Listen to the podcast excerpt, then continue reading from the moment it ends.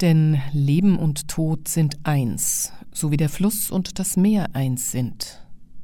Khalil Gibran. Herzlich willkommen bei Radio München. Der Abschied von ihrem geliebten Mann gelingt der Autorin Kerstin Chavon offenbar, weil sie sogleich das Leben dazu holt und den Tod in Gemeinschaft zelebriert. Sie sagt, wenn wir uns zusammenschließen, wird das schlimmste Unglück erträglich und die größte Gefahr zu einer Gelegenheit, sie zu überwinden. Hören Sie Ihren Text Der Abschied, gelesen von Sabrina Khalil.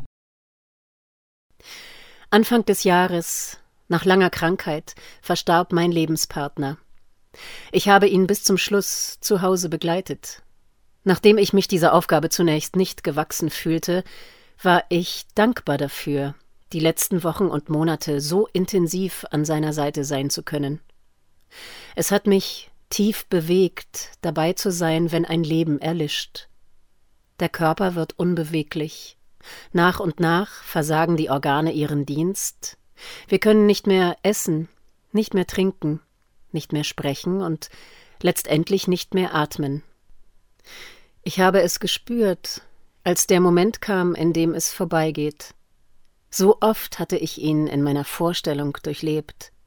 Bin ich bereit, ist er bereit? Eine Freundin ist mit dabei. Und die Katze. Ich folge jedem seiner Atemzüge. Welcher wird der letzte sein? Immer größer sind die Pausen. Dann ist es vorbei. Das Herz steht still. Das Herz, das exakt am 22. Tag der embryonalen Existenz beginnt zu schlagen und das ebenso unvermittelt wieder aufhört. So, als sei die Anzahl der Herztöne in einem Leben gezählt. Ausgeflogen.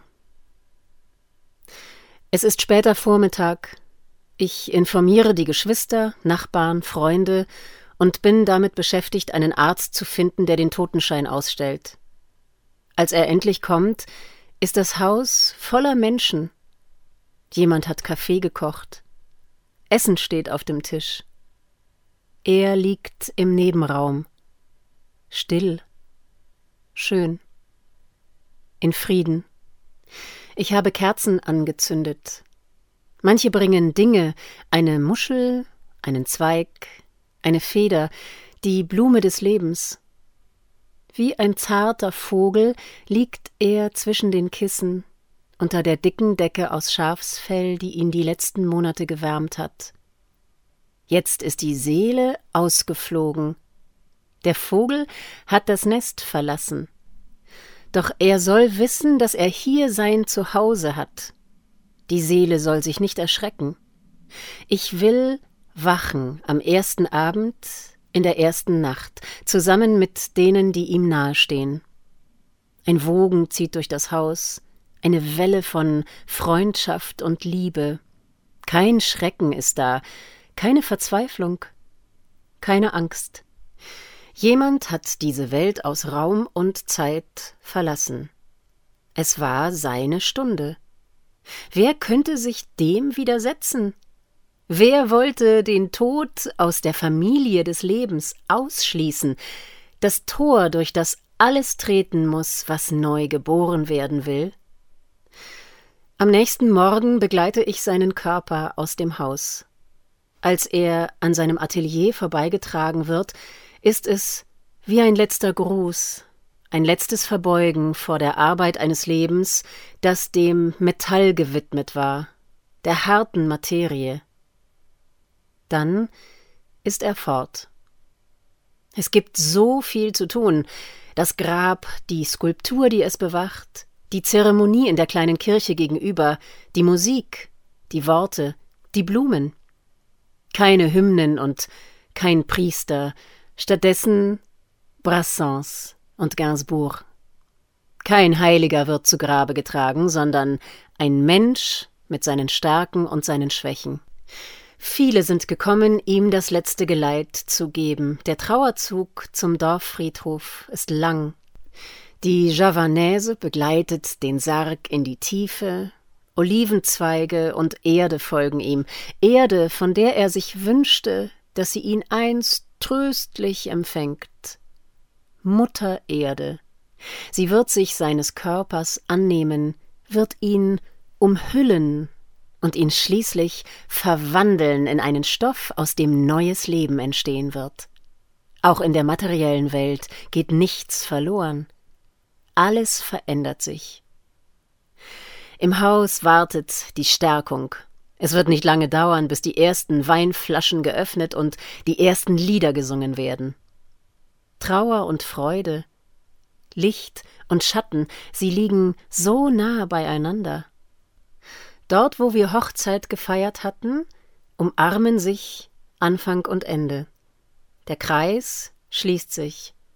Das Gegensätzliche ergänzt sich und verbindet sich zu einem Ganzen. So ist auch dieses Fest eine Art Vermählung, bei der wir lernen können, auf neue Art miteinander zu kommunizieren. Es ist, was es ist. In der französischen Sprache macht man seine Trauer. Faire son deuil. Sie geschieht nicht von allein.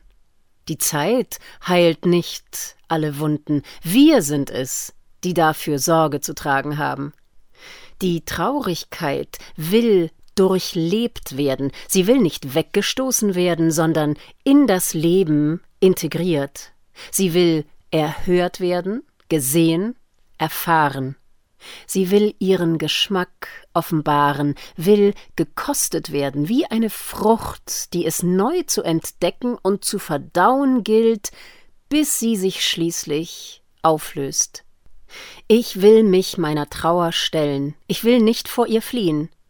Ich werde Leere empfinden, Bedauern, Leid.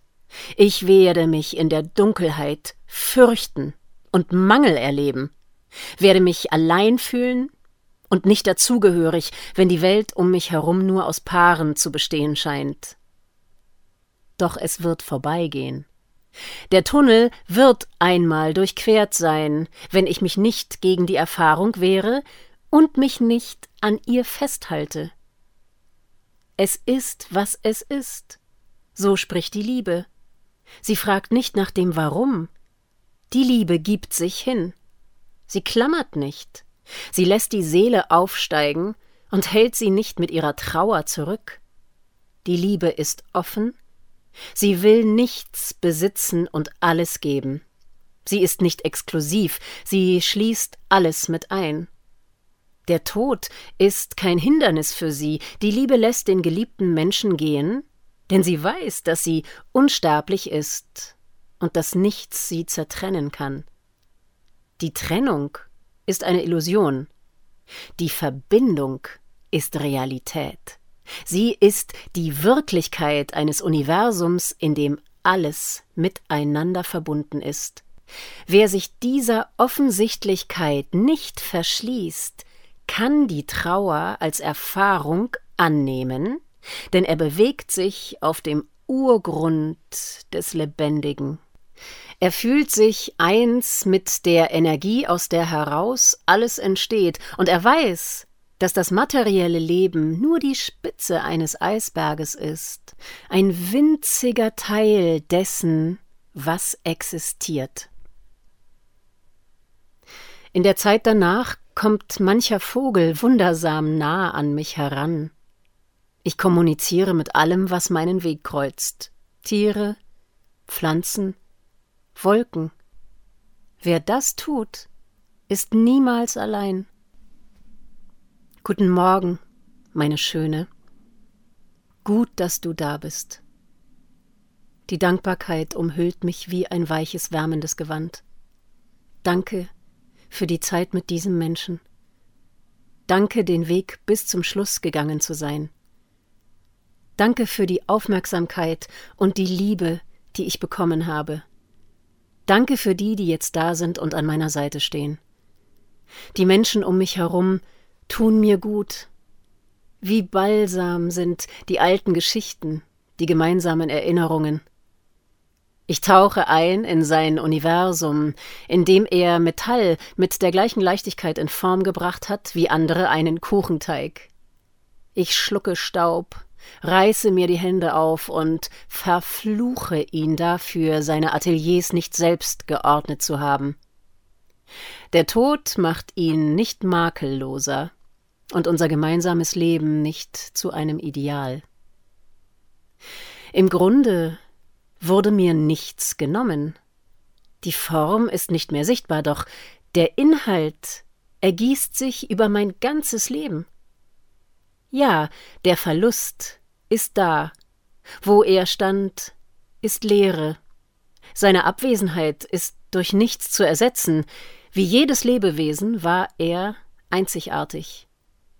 Doch der Mangel soll nicht im Zentrum stehen. Ich entscheide es so. Ich habe die Wahl, von welchem Standpunkt aus ich auf die Dinge schaue und was ich fokussiere. Ich sehe die Fülle.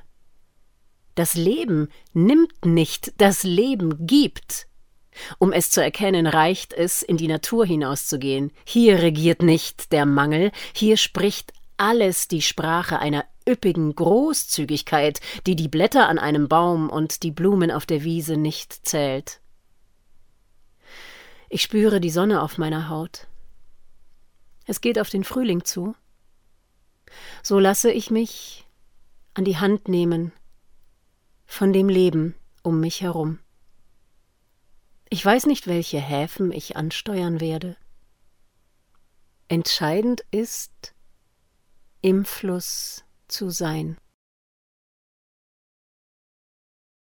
Sie hörten Der Abschied, ein Text der Autorin Kerstin Chavon, gelesen von Sabrina Khalil. Mein Name ist Eva Schmidt. Ich wünsche einen angenehmen Tag. Ciao, Servus.